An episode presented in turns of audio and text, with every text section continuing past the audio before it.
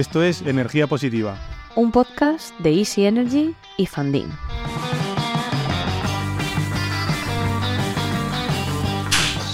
Bueno, buenas tardes. Hola, ¿qué tal?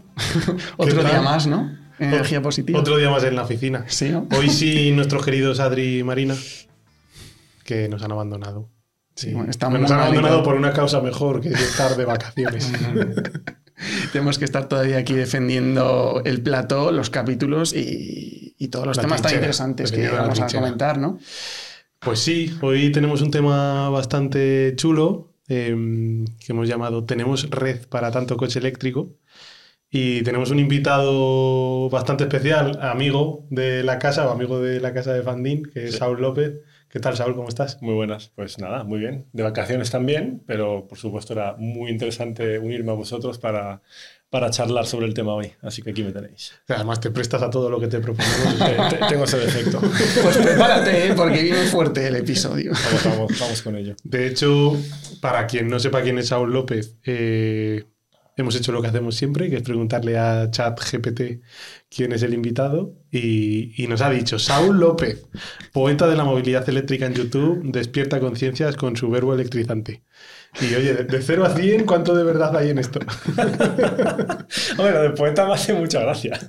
Pero no, sin poesía, pero sí, la verdad es que llevo, yo lo definiría de otra forma. Llevo dando la brasa en YouTube y redes sociales desde 2015 con este tema. Así que sí, acertado. Eres de los convencidos y de los pioneros en todo este tema. Eso es verdad. Sí. Y luego, bueno, la biografía oficial, que está la parte más aburrida, pero oye, hay que, hay que Yo creo que hay que todo, decirla, ¿no? O sea, contarlo hay que hacer justicia a la chapa que lleva dando desde 2015, ¿no? Merecida, ¿no? La biografía oficial es que es un entusiasta de la movilidad eléctrica y convencido de la necesidad de acelerar la transición global hacia el transporte sostenible. Saúl es un especialista en supply chain y es considerado uno de los principales influencers en España sobre movilidad eléctrica. Y luego aquí, aunque no me lo habéis puesto, en sus ratos libres se dedica a rifar Teslas con Fandín. También. Y oye, eh, vamos a hacer una cosa. Empiezo con un titular, ¿vale? Eh, el Parlamento Europeo ha aprobado hoy la nueva normativa sobre infraestructura de recarga para la transición energética en el transporte, que prevé enchufes para automóviles eléctricos en las principales vías de transporte cada 60 kilómetros, para camiones cada 120 kilómetros y tanques de hidrógeno cada 200. ¿Estamos preparados para integrar toda esta, esta integración masiva en la red? Sí, yo creo que sí. Y de hecho, esto era una medida necesaria. Lo que está pasando es que llevamos ya como 10 años viendo una tecnología nacer o renacer, mejor dicho, porque los vehículos eléctricos existen de- desde 1870 y algo, creo recordar, desde finales del siglo XIX. Y entonces eh, ahora están renaciendo. Se ha mejorado muchísimo gracias a la tecnología, en concreto gracias al software, el rendimiento de los motores eléctricos, inversores, baterías, etcétera y ya se han posicionado como una alternativa perfectamente viable al transporte, ya sea de pasajeros o de mercancías, que utilizan motores que queman combustibles fósiles. Entonces, em, como estamos en esta fase de renacer, está todo un poco confuso, sobre todo para la parte industrial, es decir, para empresas. No tienen muy claro en qué invertir, cuál va a ser la inversión que saldrá ganadora y que les va a dar un retorno y cuál va a ser la que van a tirar porque es que eso no era la tecnología sobre la que había que apostar, etcétera. Entonces, todo el paquete de, de medidas legislativas que ha venido proponiendo la Unión Europea desde hace cuatro años, lo que llaman el paquete Fit for 55, que eh, un poco para dar la explicación, el contexto de esto es preparados para el 55. ¿Y qué 55 es este? Esto es una reducción en un 55% de las emisiones de gases de efecto invernadero. Ese es el objetivo que tiene la Unión Europea. Y en torno a eso se articula pues, el Pacto Verde y todas las normas que han venido de Bruselas. Una de ellas es precisamente que para que exista la infraestructura necesaria para que todos los coches, camiones, furgonetas, todo el transporte eh, pueda repostar, recargar baterías y podamos hacer una transición de un, transporte que hoy en día está todavía completamente basado en la quema de combustibles fósiles, con su lado negativo de emitir gases de efecto invernadero, contaminar, calidad del aire mala, etcétera. Y no solo calidad del aire mala, ¿sabes? Que a mí me gusta recordarlo. Aquí en Europa mueren, creo que son 30.000 personas al año por enfermedades cardiorrespiratorias. ¿Sabes? Sí, pues es que son, Es que como son- son muertes silenciosas. ¿no? Eh, Claro, como son Total, muertes silenciosas, total. no ves que te no, no te ha atropellado un coche, no te ha asesinado a nadie, pues no- como que no tiene demasiada relevancia o no se habla mucho de ello, pero es que estamos muriendo por culpa de lo, lo que sale de los tubos de escape de camiones, furgonetas, coches, etc. Entonces esto hay que remediarlo. Total, que una cosa muy importante es si queremos hacer esta transición y que el día de mañana todos los vehículos sean eléctricos y no emitan nada, pues habrá que crear una infraestructura acorde, porque si no, pues tienes tus problemas de no llego a tal sitio, no puedo mm, transportar con, tal, con el camión tal cosa porque el camión eléctrico no llega a tal sitio, etc. Y eso es lo que ha hecho esta norma. Es una propuesta de la Comisión Europea que luego aprobó el Parlamento y aprobó el, aprobó el Consejo y se va a transformar en ley. ¿Y qué tipo de ley? Un reglamento. Esto es importante, porque el reglamento tiene aplicación directa en el ordenamiento Tal cual. jurídico del país. O sea, no, no hay nada que transponer, no hay nada que negociar, no hay nada que posponer. Viene, el, viene, la, viene la Europea y te dice, esto es norma y se aplica a partir de tal fecha. Y ya está. Punto y final. Sí, sí. A mí me encanta lo de estamos en el renacimiento de, Sí, sí, sí, sí, es un poco del eso. coche eléctrico, ¿no? El poeta del verbo electrizante. Al final tienes razón, Charles, ya tienes razón. Sí que no se puede. Al final tienes razón. Claro, pero, o sea, en el fondo en aquel entonces pasó el miedo que puede tener a lo mejor ahora cierto sector, ¿no? O cierta parte del sector, y es, ¿cuál es la tecnología por la que hay que apostar? Claro. En aquel momento se apostó por los coches de combustión, no se apostó por los coches eléctricos, y los coches eléctricos quedaron aparcados. Sí, y además fíjate que es, eh, como habláis ahora, la norma esta es para infraestructura. Lo que está obligando es una serie de objetivos. Para 2025 tiene que haber tantos puntos de recarga. Es que cada 60 X kilómetros es una... O sea, Es que mucho. es mucho. Para 2030 tiene que ser tanto. O sea, hay una, lo, lo que Sí, han sí, hecho sí. es decir, mira, esto es lo que tenéis que hacer. Ir por aquí, invertir en esto y para 2025 obtenéis esto, para 2030 obtenéis lo otro y eso es lo que va a funcionar. Eso no se hizo hace 120 años. ¿Y qué pasaba? Pues que a, a principios del siglo XX tenías muchos más coches eléctricos en ciudad que coches gasolina, pero para todo el transporte fuera de ciudades Claro. la- la- la- el dominio de las gasolineras, lo fácil que era distribuir las gasolineras con los camiones cisterna de la época, etcétera, y alimentar en, en combustible las gasolineras era aplastante. La- las alternativas que, que hoy sí que se trabajan, de, pues, con la red eléctrica, poner estaciones de alta potencia, etcétera, eso era inexistente y por eso acabó imponiéndose el coche a gasolina. Era la falta de infraestructura. Pero yo también digo, es decir, hay una reflexión que yo hago muchas veces con todo esto y es, es que a lo mejor como ciudadanos tenemos que empezar a complicarnos un poco más la asistencia. Es decir, 60 kilómetros es mucho, sí es mucho. Planificándote bien el viaje, no pasa nada. No, no, no. Sí, yo creo que de hecho iba en la línea de, joder, es que como aporte esa granularidad, es el tener tantas estaciones, va a cambiar completamente Ah, el paradigma del en- transporte. en no, no, no, para nada. Pero yo tengo, o sea, tú normalmente tienes estaciones de servicio de gasolina cada menos. ¿Qué sucede? Que es que estamos acostumbrados a, ostras, eh, el depósito, se me acaba de encender el piloto, tengo que parar en este, ¿no? Y te paras, ¿no? Te planificas Claro. y es antes de hacer el viaje, si es que hoy en día además tienes aplicaciones tecnológicas, tal, no sé qué, que, a lo mejor para esa transición que nos hace falta a todos tenemos que complicarnos un poco más la existencia y Mm. no es tan sencillo todo como darle al interruptor y hay luz y pongo Sí. las lava- pongo eh, a cargar mi coche cuando quiero ni oye te, te tienes que empezar a planificar un poco más Mm. La- el mundo no está a tu servicio Totalmente. Pero, pero fíjate, Nacho, que incluso, aunque tengas razón en eso que acabas de decir, en el fondo ya nos han dado la solución, gracias a la tecnología. Los coches de hoy en día no son como los de hace 15 años. Tú hoy un coche eléctrico le dices, quiero ir a Salamanca, a tal dirección, él te planifica la ruta, Claro. él te dice dónde tienes que parar a cargar, ya sabe cuánto tiempo vas a necesitar estar parado cargando, porque sabe con cuánta batería llegas y con cuánta batería necesitas volver a salir de tu parada de carga para llegar a destino. Te lo calcula todo, o sea, no tienes que hacer nada.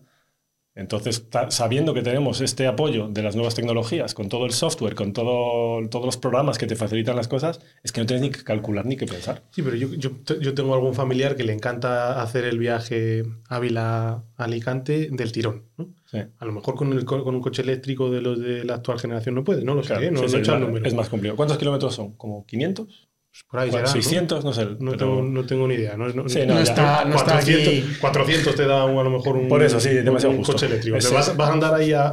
Nos falta nuestro, muy Nos falta-. Nos falta Adri para que nos diga los kilómetros exactos. Si, si estuviese aquí nos lo diría al, al centímetro. Pero, joder, pues ya, o sea, decir, no, qué caro, es que no puedo cargar mi coche, no, no, no puedo hacerme el viaje del tiro. Claro. Bueno, ya, pues es que, es que la alternativa era seguir quemando un montón de combustibles fósiles. Es que Oye, el gasto que eso 30.000 implica también es que no hablamos del tema de cómo afecta al bolsillo, pero si tú echas números de cuánto, no sé cuánto estás, te gastas tú en tu casa, pero en nuestra casa, por ejemplo, en mi caso es, eh, nos gastamos 100 entre factura y cargando Claro, coches. Es sí. que es una pasada. Sí. ¿Cuánta ¿Tienes gente... coches eléctricos en casa? Sí. Y claro, es que cambia completamente. Y la situación ahora, intentando forzar, pero en un escenario en el que caen todavía más los precios, que tienes Mm. flexibilidad y te pillas ofertas nocturnas todavía más competitivas, ¿cuánto sí. te cae la factura?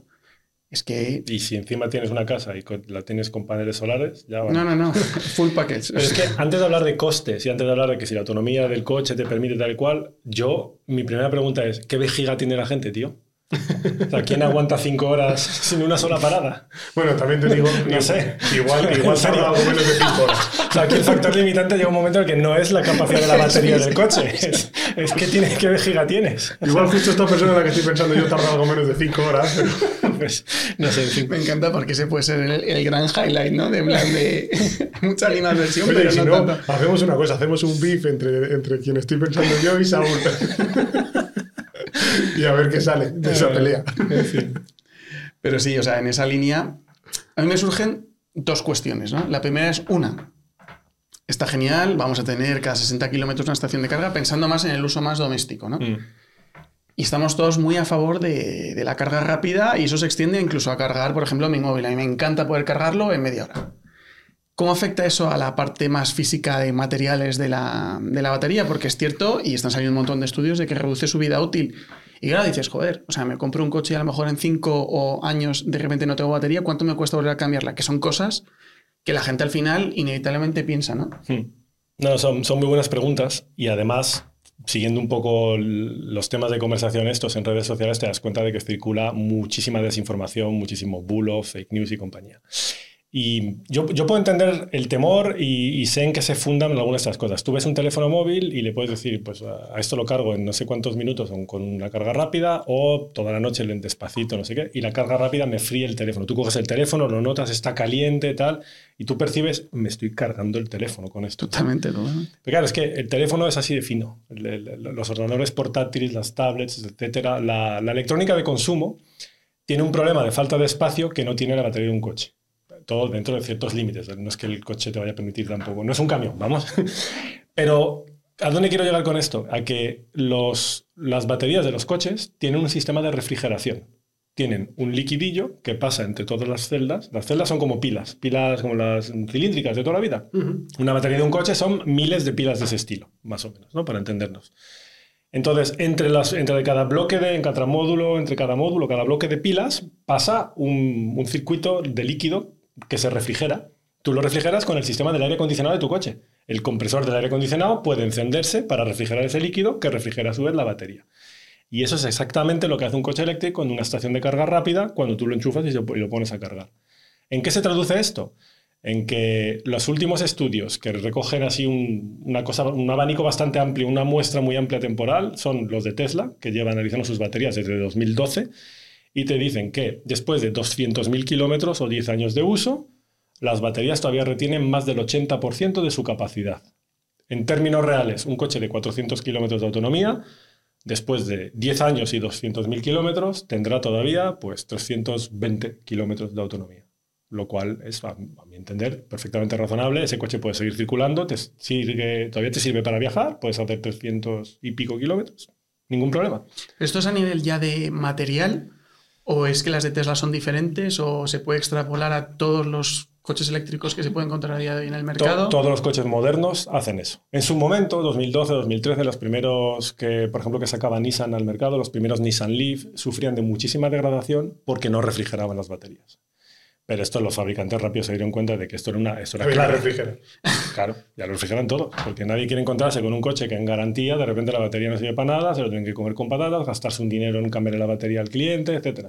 Entonces todos están así. Y lo, lo más normal eh, es que la batería sobreviva al coche, eh, que después de 15-20 años acaben jorobándose otros componentes del coche y decidas ya cambiarlo, venderlo, llevarlo a desguace, lo que sea, pero tu batería todavía sirva. Y entonces ahí está el tema de Bueno, reutilizar o reciclar baterías. Claro, es que esto abre un melón, ¿no? O sea, ¿para qué podemos utilizar las baterías de los coches? ¿Qué sentido tiene? ¿Metemos economía circular aquí o directamente es, se tiran, no? Bueno, es decir, habrá que buscarles una aplicación. Mm. Si, la, si lo que Tesla te garantiza es el 80%, pues hasta el 80%, pues no sé, a lo mejor para tu coche implica una incomodidad y la quieres cambiar, pero tiene una capacidad que se puede utilizar para un montón de cosas. En un 80% una batería de 80 kilovatios hora, estás hablando de casi 60 kilovatios hora que sirven para, imagínate, alimentas cuántos días o semanas puedes alimentar una casa con 60 kilovatios hora. Es que ahí va, o sea, ahí están saliendo un montón de estudios y de gente que está metiendo innovación al tema de reutilizar baterías mm. y a nivel de, de distribución, de, gestión y operación de la red de media baja, de poder compensar ahí, de tener esos... Para picos. Justo. Claro. Bueno, el mayor reto que tiene ahora mismo todo el sector renovable, ¿no? De almacenamiento de energía, de aplanamiento de la curva, o sea, son necesarias las baterías y, por ejemplo, proyectos de renovables es un sitio donde se pueden utilizar y van a salir aplicaciones seguro, porque además a mí me parece uno de los, o sea, incluso a nivel de negocio, me parece uno de, las, de, los negocios del siglo XXI, que es mm. reaprovechar los residuos, o lo que a ti te parece un residuo, que se puede darle una vuelta y ya no lo es, y ya se puede utilizar, y ya no es uno con una cuestión eh, ecologista, es que eh, puede tener un sentido económico y de negocio, ¿no? Para un montón de empresas. De hecho, yo creo que Nissan, tú, seguro que sabes más, Saúl, Nissan yo creo que estaba con proyectos de red, de, mm, juntar un montón de baterías antiguas de coches eléctricos para, hacer estas pilas grandes para... Me suena, tío, yo creo... Yo hablo de memoria, ¿eh? a lo mejor me estoy equivocando, pero me suena que el sistema de almacenamiento que tienen en el estadio Johan Cruyff, en Ámsterdam, es de baterías de Nissan. De antiguos Nissan sí. Sí, sí, sí, sí, me suena. Si no es de Nissan, es de otro, pero sé que son reutilizadas de coches. Porque lo, lo vi hace poco como un ejemplo de, mirad, ¿veis? Sirve para incluso alimentar en, electricidad todo un estadio. Es que a mí, a mí, me suena, o sea, yo tengo la sensación de que me lo ha contado alguien de Nissan porque como eh, cuña publicitaria, soy de Ávila. hay, una, hay, una, fábrica de Nissan allí y alguna vez hablando con ellos me han hablado de los proyectos que tienen de reciclaje de baterías. Que es, un, es, que es un negocio en sí mismo, si es que tiene todo el sentido. Totalmente.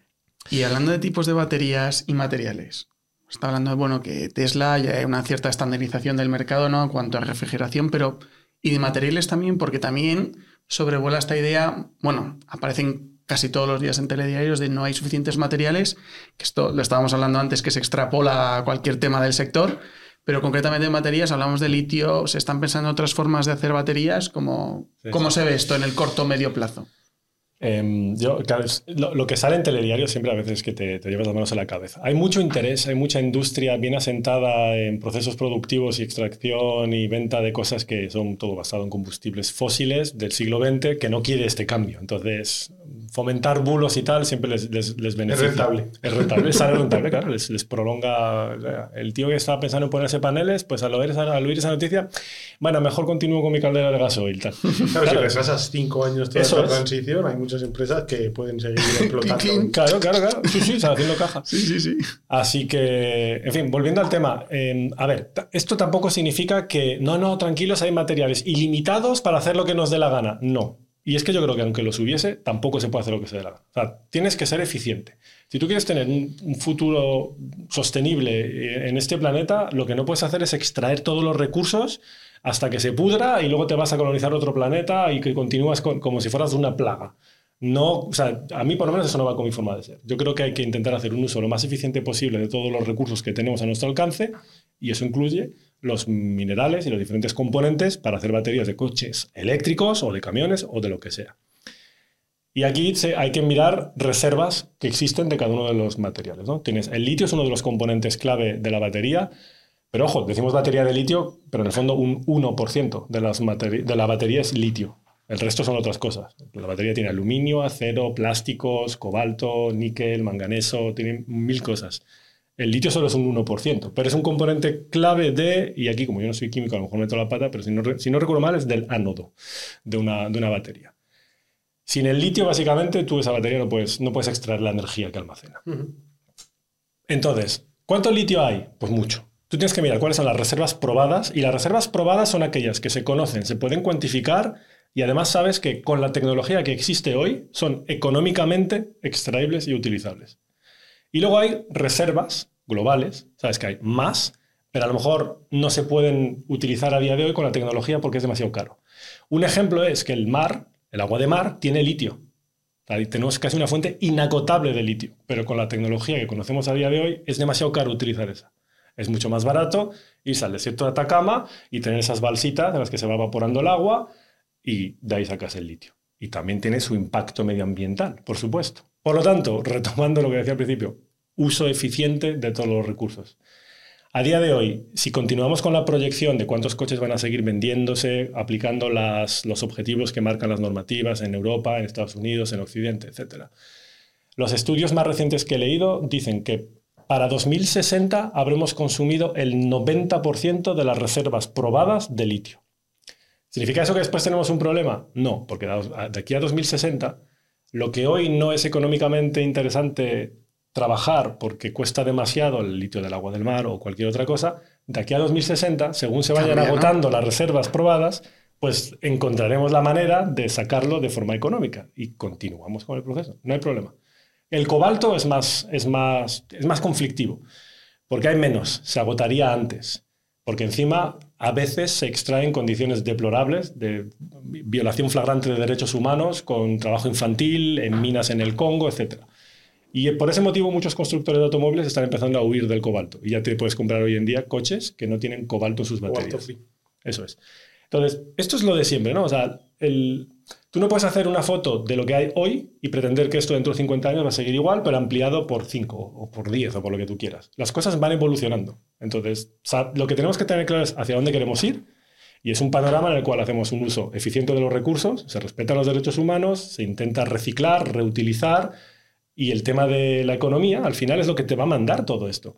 O sea, nadie en su sano juicio va a ponerse hoy a desalar agua de mar para extraer litio teniendo otra alternativa más barata. Y entre las alternativas más baratas está el reciclar las baterías que después de haber servido en un coche y después de haber servido fuera del coche como almacenamiento, ya sea doméstico o industrial, al llegar a su final de vida útil, la machacas, la trituras, la haces polvo, separas el litio y reutilizas ese litio. Mientras todo esto económicamente sea interesante y genere negocio, se va a hacer.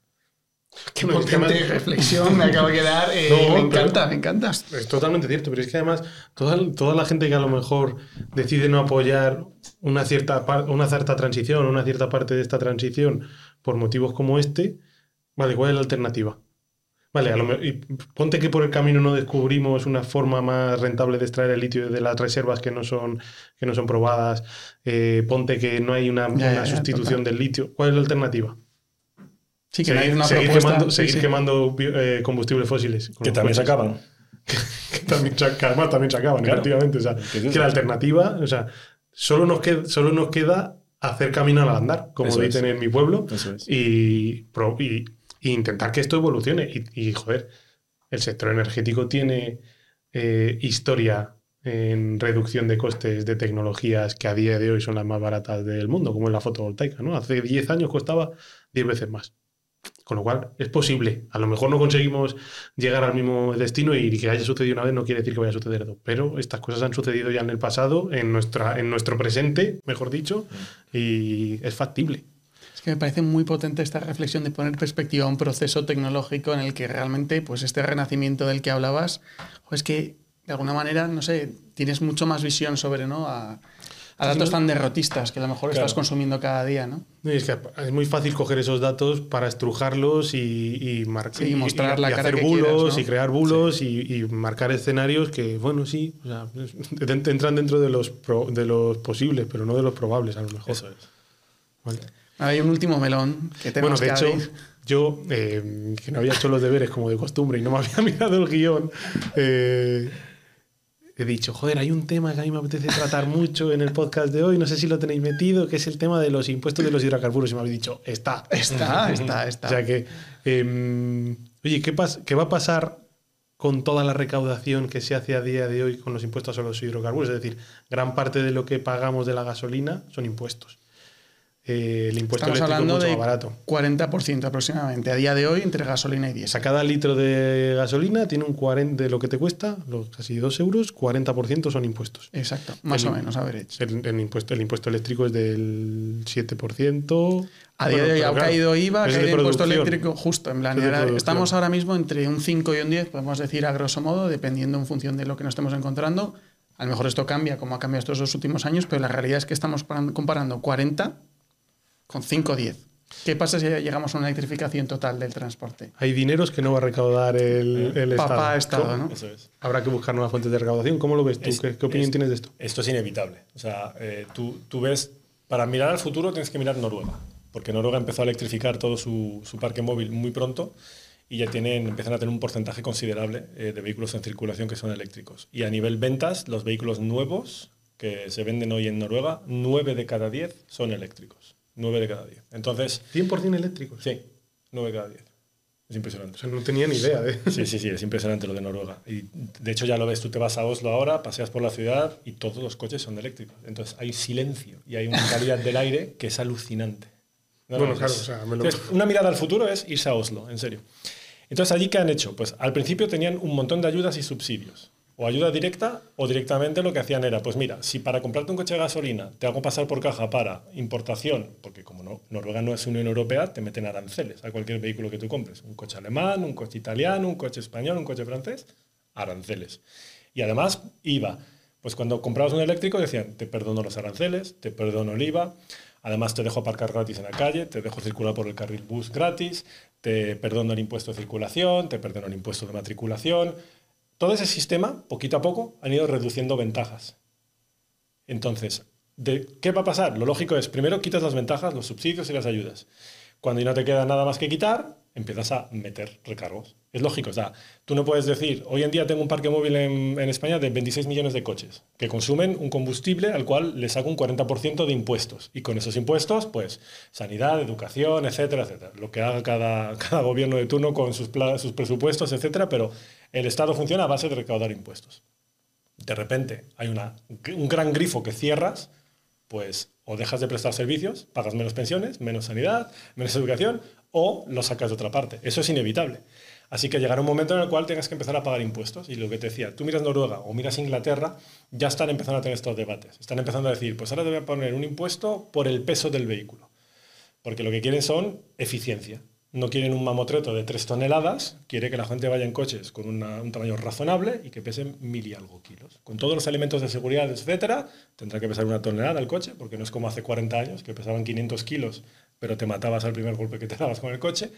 Ok, pero ya te empiezan a intentar pues, orientar vía impuestos a qué tipo de vehículo quieren, etcétera. Y oye, si tú tienes mucho dinero y te quieres comprar un mega deportivo con no sé qué peso tal y cual, pues me vas a pagar el 50% en impuestos.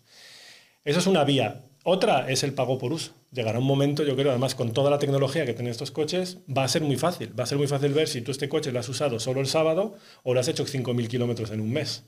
Y entonces tocará pagar por, por distancia recorrida. Porque al final todo esto es, si tú quieres carreteras y que estén bien asfaltadas y que estén limpias y que tenga iluminación y señales... Sí, sí, hay que pagarlas. Pues hay que pagarlas. Entonces, otra vía, otra vía de hacer esto es quien más usa el coche, más paga. Pagas por kilómetro recorrido o algo. Pero sin duda llegará el momento, ahora es demasiado temprano, ¿eh? en España no estamos ahí para nada. No es un problema. Ahora no. La Pero recaudación es un de- debate que tendrá que tener lugar más adelante, está claro. De hecho, según- has dicho lo del pago por uso, a mí se me ha venido a la cabeza todo el debate que hay ahora con la implantación sí, de peajes. Sí, es verdad, es verdad. Que a lo mejor también es otra. O sea, en el fondo es una vía más arcaica y mecánica de, de, de Sí, pago pero por mete la patita a hacer todo este tipo de cosas en Sí, plan sí. mucho antes, ¿no? Puede ser. Sí, o sea, si a lo mejor con tecnología no lo puedes hacer o es más complicado tal, lo puedes seguir haciendo de forma mecánica con eso que al final tampoco está. Claro, sí, es un. Bueno, pero tocará. No- no- yo no lo había pensado desde ese punto de vista, pero efectivamente. Oye, a mí me encanta y yo creo que con esta idea podemos terminar ya de cerrar el, el- este capítulo, ¿no? O sea, me ha parecido súper interesante. No sé si, si Sí. te atreves a hacer un poco de Y no, recap. hablamos, y no hablamos siempre de renovables y pesados, ¿no? Eh, hablamos también de otras cosas.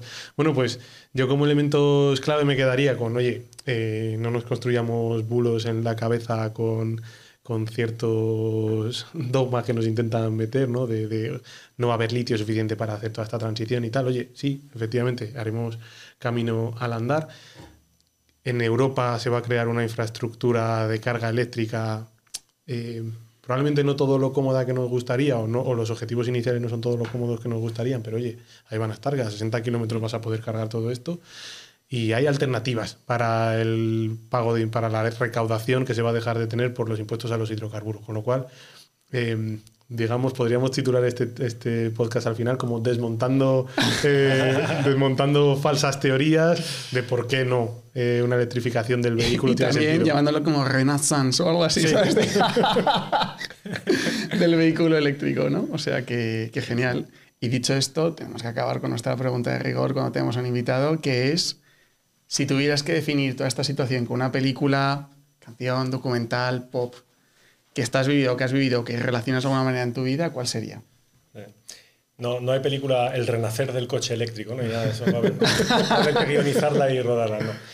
Em, como hablábamos mucho de esto de desmontar bulos y falsos mitos, yo me estuve acordando de la película esta de Don't Look Up, la película documental.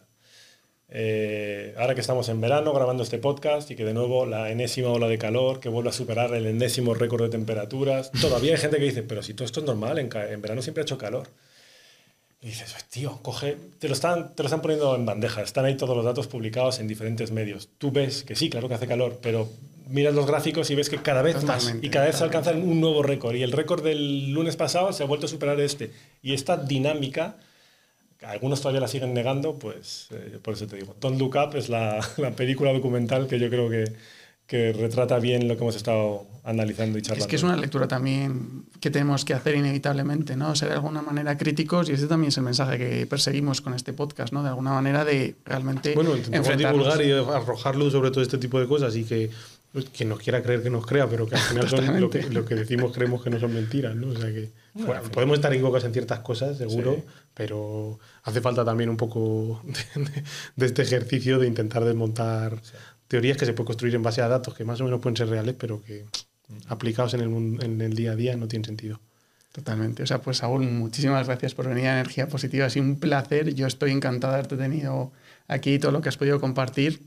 No sé qué tal te has encontrado, pero no, espero no, que bien. Me ha, me ha, encantado, me ha encantado los temas que hemos estado tratando y me he sentido súper cómodo. Así que gracias por invitarme y por la charla que hemos tenido. Jugabas en casa hoy, así que gracias a todos, adiós. Sí, gracias a los que nos escucháis y nos podéis seguir en nuestras redes sociales de Fandin y de Easy Energy y estad atentos al próximo episodio de Energía Positiva.